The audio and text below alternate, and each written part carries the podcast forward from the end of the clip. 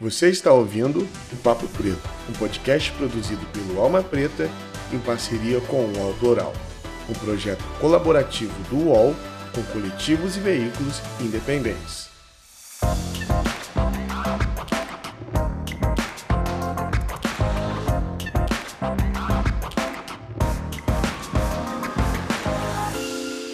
Olá, ouvinte do Papo Preto, seja muito bem-vindo a mais um episódio deste podcast incrível produzido pela Alma Preta Jornalismo. Lembrando que a Alma Preta é uma mídia independente que conta com seu apoio para continuar existindo. Então é muito importante que você continue seguindo, acompanhando nossos conteúdos, compartilhando e, se possível, fazendo uma doação lá pelo nosso site almapreta.com no link de apoio. Meu nome é Estela Diogo, estou aqui com a rap, poeta e arte educadora Mana Bela, que é uma convidada muito especial que vai nos contar aqui sobre a produção e lançamento do seu primeiro EP, Denegrindo Saberes, que agrega música, ativismo, resistência, um trabalho incrível. Mana, a palavra está com você, se apresente, conte aí quem é Mana Bela. Salve, salve, ouvintes. É, eu sou a Isabela Almeida, conhecida como Mana Bela. Eu sou de Salvador, Bahia, mas moro aqui em São Paulo. Eu sou produtora, cantora, poeta, arte educadora e mestre de cerimônia e tenho a satisfação de apresentar o meu primeiro EP que chama Denegrindo Saberes para todo mundo. Maravilhoso. Eu tive a oportunidade aqui de acompanhar, estava ouvindo antes aqui da gravação, um trabalho incrível. Vou pedir até a Débora, aqui, nossa editora, para colocar um trechinho de nu e crua para que as pessoas tenham ideia do que, é que a gente está falando. Água mole em pedra dura, tanto bate até que fura. Vou fazendo o meu som sem precisar mostrar a bunda. Adianta oferecer. Então, gente, uma pancada, né? Esse novo álbum, essas, essas novas músicas, está disponível, estão disponíveis, né? Lá no YouTube é, você pode acompanhar. E eu fiz questão né, de conhecer, porque é isso, a gente está falando de rede, está falando de conexão, de fortalecer esses trabalhos incríveis, produzidos de forma autoral, por artistas independentes aqui do nosso país. E aí eu queria que você contasse um pouquinho, Mana, sobre o processo mesmo né, de criação, como foi aí, tudo que envolve aí o processo criativo do álbum, quem está envolvido nele. Conta um pouco aí dessa história pra gente. Bom, para gravar, né, músicas, mesmo que a gente fosse lançar um single, já não é muito fácil, né? É, ser uma artista underground que não tem uma equipe trabalhando já é muito difícil, porque a gente primeiro tem que trabalhar para se sustentar e se sobrar, a gente investe na nossa carreira, né? É, eu tenho aí mais ou menos cinco anos de carreira solo.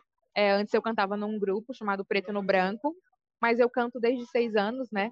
Quando eu morava em Salvador. E o a, a primeira processo para escrever EP foi mesmo escrever. Eu achei que era o mais difícil, só que não foi. O mais difícil mesmo foi conseguir gravar, conseguir pessoas que acreditassem, porque eu às vezes peco pela por ser muito ideológica. Eu gosto de trabalhar com pessoas que acreditem em mim, acreditem no meu trabalho. Então encontrar um beatmaker eh, que acreditasse no meu trampo, que pudesse fazer, foi um pouco difícil. Mas quando eu consegui, né? Aí, no meu caso desse EP, eu consegui três produtores incríveis que super acreditaram no meu plano, que é o DJ Neil, maravilhoso, que é um dos primeiros produtores que eu tive contato quando eu vim morar em São Paulo. Depois foi o Munha, que foi um dos segundos produtores que eu tive contato, e aí é onde também fiz a captação de voz, masterização e mixagem, e tem o Cruz Real Record, que é que eu conheci um pouco depois, né? Ele já entrou quase no finalzinho das gravações, eles fizeram os beats e as captações eu fiz é, no Quartinho Pro, que é aqui na cidade de Dutra, que é perto da cidade de Ademar, onde eu moro. Foi muito difícil, porque a gente tem que juntar dinheiro, tem que pagar essa produção, e aí tem que pensar em capa. E aí a gente pensa, nossa, a gente não tem grana para uma assessoria de imprensa. Então eu mesmo escrevi a sinopse do meu EP, enviei para várias pessoas. Então é bem difícil ter um artista underground que não tem investimento, que não tem grana. Mas isso não fez eu desanimar, né? Me deu forças para poder continuar. Sim, sim. Então, enquanto multiartista, né? Você está aí agora na, no intervalo da sua aula de dança, como é também, né? É para sobreviver esse meio, né? Ter que dar conta de várias frentes, estar tá em várias frentes para conseguir sobreviver e não deixar que os sonhos morram, né? Que é isso que você colocou. Você destacou a ausência de apoio, né? Para gravação, para divulgação do EP. Mas mesmo assim, isso não foi impeditivo, né? Mas essa é uma realidade que acomete os artistas independentes, né? E principalmente a galera preta aqui do país. Então, assim, como sobreviver e resistir, né, nesse meio? É, é, muito louco tudo isso, né? Porque é como se falou, a gente está em várias frentes, em vários locais. É, eu me fiz jornalista para escrever algo sobre mim, eu me fiz assessora de imprensa para enviar isso para algumas mídias. É, a capa, mesmo eu não sendo a artista que fez, a ideia da capa foi minha, né? O artista, o design só materializou. As mesmas coisas é o beat, né? Eu eu sou uma artista que sei muito bem o que quero, sabe? Eu tenho um propósito e sei o que eu quero e como eu quero. Então, quando eu chego para as pessoas, eu já chego sabendo o que eu quero. E eu sei que é muito é, dessa circunstância, né? De se fazer várias coisas para poder ter um trabalho consolidado eu sei que é muito disso, né? Talvez quando eu tiver uma equipe, eu não tenha que dar tanto pitaco em tantas coisas, mas é, eu me fiz várias frentes exatamente por isso, por não ter esse apoio e porque alguém precisa fazer, porque se não fizer, ninguém faz. E eu não vou ter dinheiro para poder pagar. Então a gente se faz, né? Então eu faço também dança, apesar de não ser dançarina, isso para melhorar a minha desenvoltura no palco, para melhorar a minha performance e também para ajudar no meu corpo, na expressão corporal quando eu estiver cantando.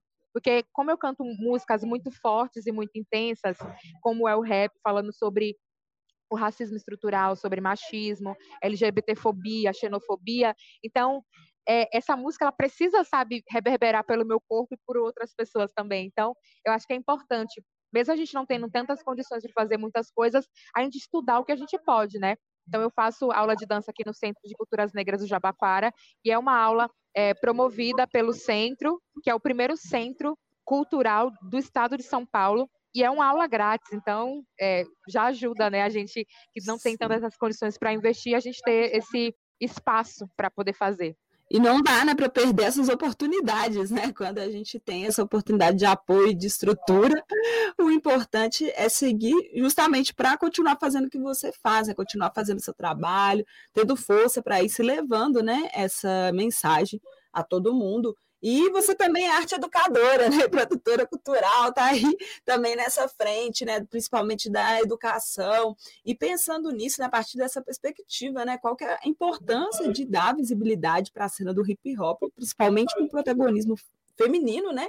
E quais são os avanços que a gente ainda precisa alcançar, né? Nessa, nessa frente, principalmente pensando em investimentos, né? A gente já falou aqui um pouco de estrutura, então como que está esse cenário hoje, como que a gente ainda pode melhorar?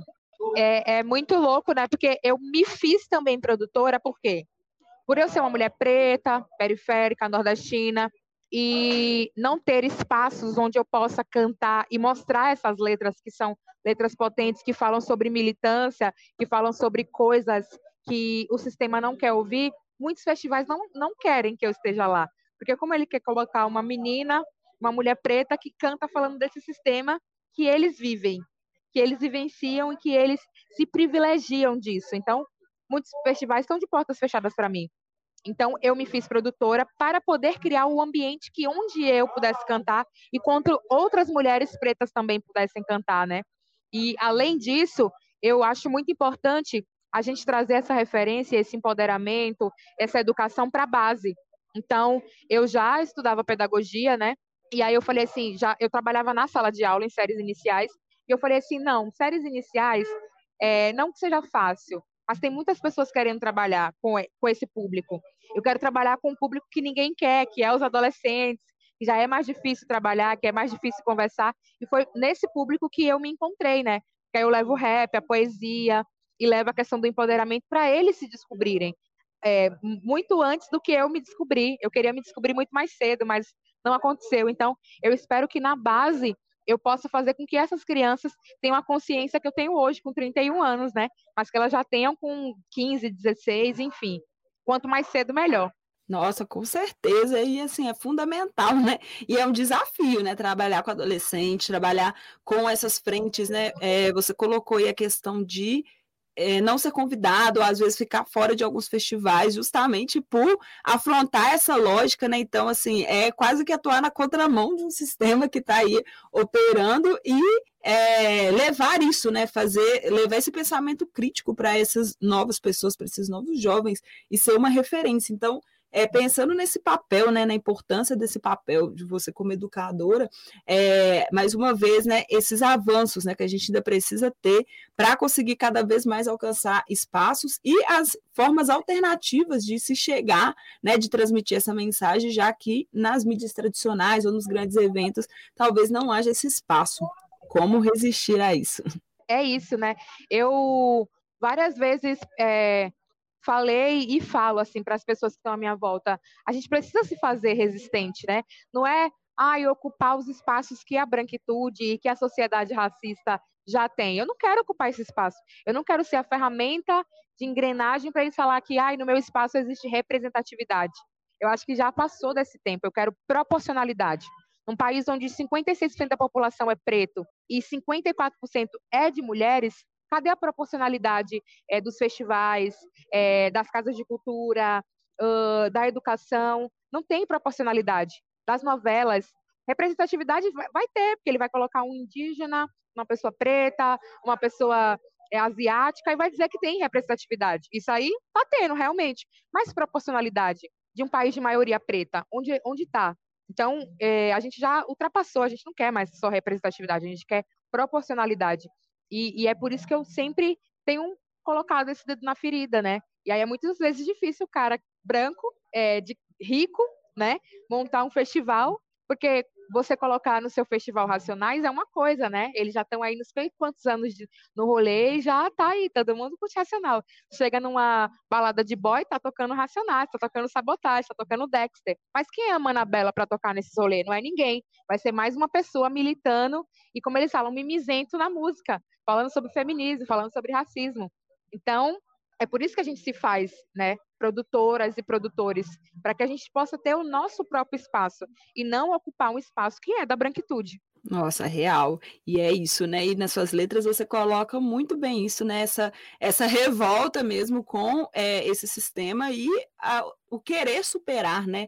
Que é justamente para a gente não cair novamente nas armadilhas que o, próprio, o próprio racismo coloca para a gente, né? De é, lutar aí, colocar essas representatividades, colocar esses corpos e é, dar o discurso como se resolvido, né? Ah, a gente tem aqui um, temos um preto, uma preta e pronto, está resolvido. E de novo a gente e só reproduzindo essa lógica, né? A lógica da branquitude, não é isso que a gente quer. E a sua letra, as suas letras, né?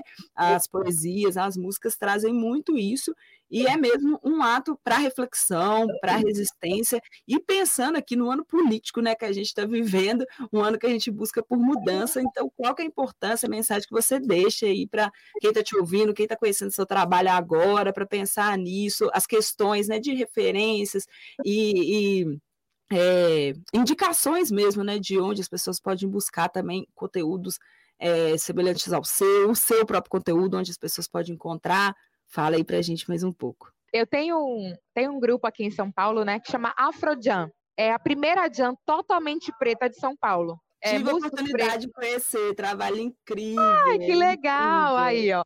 E é, o discurso da organização, e eu também sou mestre de cerimônia, é que o mainstream não vai mostrar, o YouTube não vai mostrar, o Instagram não vai mostrar, e tantos outros lugares não vão mostrar.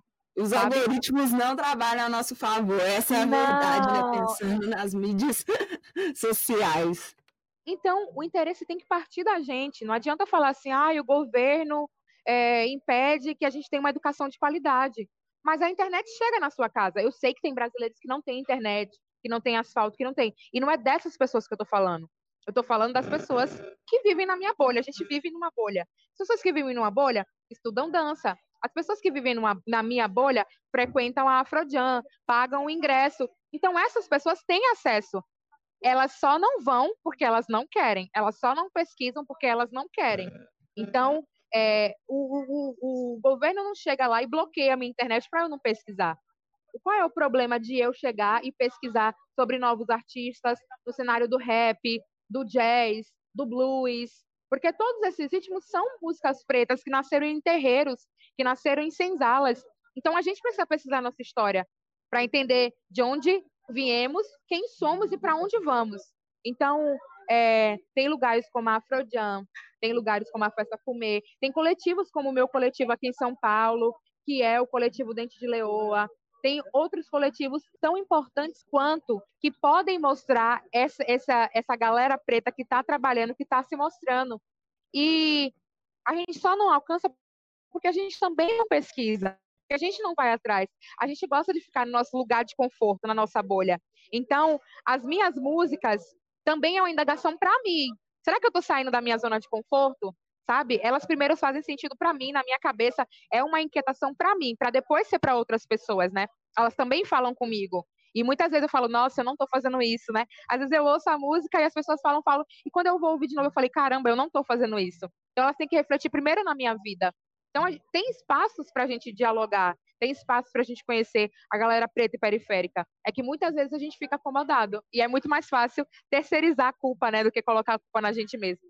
Justamente, justamente. E é isso, né? Se a gente não vai atrás, se a gente não busca criar né, essas conexões, não busca é, conhecer mesmo né, o nosso passado, nosso presente, nosso futuro, a gente vai ficar sendo, né, né vai ficar atuando sempre nessa posição passiva, né? De ah, o que chega até a mim, né? O que chega a, a, até é, a mim para eu consumir ali de pronto, né? E às vezes a gente precisa mesmo desse esforço, né? Porque é um trabalho que ele é árduo, né? Você contou que sua trajetória de ser multi, ter que fazer, acumular tarefas para conseguir, né, colocar ali, né, a música quando a gente dá um, um play over ali, mas atrás disso teve tanto trabalho, teve tanta dedicação e às vezes uma quase desistência, né, a gente está falando aí do seu caso que conseguiu chegar, conseguiu colocar, mas quantos não desistem, né, nesses caminhos e nesses obstáculos que são colocados? Exatamente, né? E tem vários, e, e eu mesmo tenho vontade de desistir todo o tempo, né?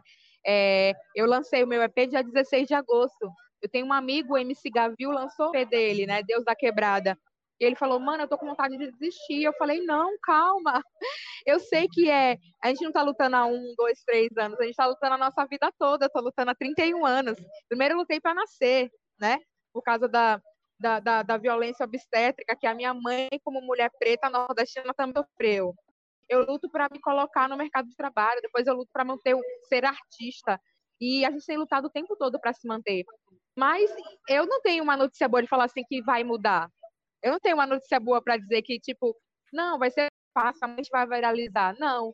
Mas eu, o que eu posso dizer é que quem tem propósito vai se manter. E quem não tem, vai ficar pelo caminho. É isso, papo reto aí, ó. A mensagem pega a visão, gente. É muito, muito, muito fundamental isso que a Amanda colocou. É ter os propósitos e acreditar neles, né? E a gente. E, e se dar força, né? Isso que você fez com o seu amigo é muito importante, né? Dar essa força, é, criar essa rede de apoio, né? Porque às vezes o que a gente precisa é de alguém que dê a mão e fala: não, vai, é, não desiste, né? Não desiste, vamos aí, vamos seguindo juntos. Mano, a gente já vai encaminhando para o final. Assim, eu espero mesmo que é, muito sucesso aí na sua carreira, né? Que você consiga sempre alcançar resultados incríveis, porque o trabalho ele é incrível, vale muito a pena conhecer. Muito obrigada mesmo pela participação. E mais uma vez aqui deixo espaço para você, né? Colocar suas considerações finais e o que mais você quiser divulgar aí do seu trabalho também para que as pessoas conheçam. É isso, gente existe, apesar de eu ser uma artista underground, uma rede que tem me apoiado. E eu também quero ser essa rede para outros artistas. Então, pode me adicionar nas redes sociais, troca ideia comigo, vai lá no YouTube, no Facebook, no Instagram, manabela com dois L's, ponto SSA. Vamos trocar essa ideia, vamos se fazer rede, vamos se apoiar, porque sozinhos a gente vai longe, vai, mas junto a gente vai com mais gosto, a gente vai aproveitando o caminho e acho que a gente vai mais forte também. Então, é muito importante a gente pensar nisso, a gente observar isso. E vamos denegrir saberes comigo, gente. Vai lá ouvir o EP, fala o que gostou, qual é a música que mais impactou. A gente tem um, uma, uma programação aí, vai vir clipes também ainda esse ano de músicas novas. Vou lançar esses singles aí. E eu espero que vocês estejam comigo aí nessa caminhada denegrindo saberes. É isso. Arrasou! Antes da gente encerrar, só queria fazer um adendo aqui para até mesmo colocar no momento que é, você apresenta, fala do, do trabalho, que é um ponto que eu esqueci de destacar, a importância do nome, né? A escolha desse nome.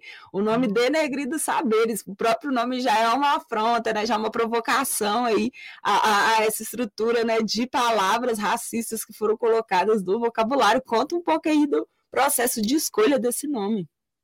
É, é, é muito engraçado, né? Que eu, como pedagoga, conheci um pouco da história do português. E termos racistas foram implantadas no português do Brasil, né? Deixando bem escurecido isso, exatamente para falar assim, ah, denegrir é tornar negro, a tradução literal dela. E aí as pessoas acham que tornar negro é falar mal, e uma coisa não tem nada a ver com a outra. Então essa palavra, ela não é uma palavra racista, mas a gente tem muitas outras, como mulata, enfim. E aí as pessoas usam ela de uma forma ruim, e muitas pessoas pretas não sabiam disso e vinham falar, mana, mas como você fala assim, falando mal dos saberes? Que é isso que a pessoa pensa na hora, né? Eu falo, não, gente, eu estou tornando preto esses saberes. Na verdade, eu não estou tornando, né? Eu estou mostrando que esses saberes já são pretos, eles são periféricos, eles são nordestinos, porque eu acho que o Nordeste é responsável pelo crescimento desse país, né? O Norte e o Nordeste. Então é muito importante a gente falar sobre isso. E eu estou aqui para denegrir mesmo, para mostrar que esses saberes são pretos e mostrar que a educação é preta, a poesia é preta, a música é preta e a gente tem que respeitar isso. Então, as pessoas aí, vamos estudar um pouquinho e entender o que é denegrir. Não é falar mal, é mostrar esses saberes pretos que a gente tem que conhecer desde a nossa base, mas infelizmente o racismo nos bloqueia. Então, Justamente. agora tá o racismo vem até mesmo no vocabulário, né? E já colocado isso no vocabulário, e essa é uma das palavras que foi distorcida para esse fim, né? Colocada para esse fim, aplicada com é, esse propósito racista e essa é, reverter, né? Trazer esse o significado real e ressignificar esse valor, esse termo, também é essa afronta, né? É essa a necessidade também de é, de colocar ali para a gente aquilo que é colocado como depreciativo, né, na tentativa, né, e ressignificar, porque é isso que você falou, né, as pessoas veem como essa tentativa, né, tipo, ah, denegrir tá, é algo ruim, né, tô colocando é, o contrário daquilo que se quer dizer, porque tudo que é referente a nós, que é referente ao nosso povo, foi colocado esse imaginário do negativo, né, do ruim, e aí mais uma Exatamente. coisa aí para a gente ter que superar. E muito legal mesmo aí essa provocação, mana. Exatamente, exatamente. E a gente precisa estudar como um todo, para não usar termos que nos depreciem, como mulata, e ressignificar termos que fazem parte da gente, mas que o português do Brasil fez a gente usar de uma forma pejorativa, como denegrir. Então, o, o, estudo é a alma do negócio, é, é o segredo para tudo. Eu tenho uma, a minha música, né, no ICRU, eu falo salve educação. É sobre isso, salve os professores. É o único caminho. Eu sou muito esperançosa porque, como educadora, eu tenho esperança na educação, nessa prática que vai libertar as pessoas. Isso aí, é educação como libertadora, né? E é usar ela a nosso favor, principalmente, né? Principalmente, essa é a nossa luta. Mana, mais uma vez, muito, muito obrigada aí pela participação. Mais uma vez, sucesso. Obrigada, Axé. Tchau, tchau. Você ouviu o Papo Preto, um podcast produzido pelo Alma Preta em parceria com o UOL Plural, um projeto colaborativo entre o UOL e coletivos e veículos independentes.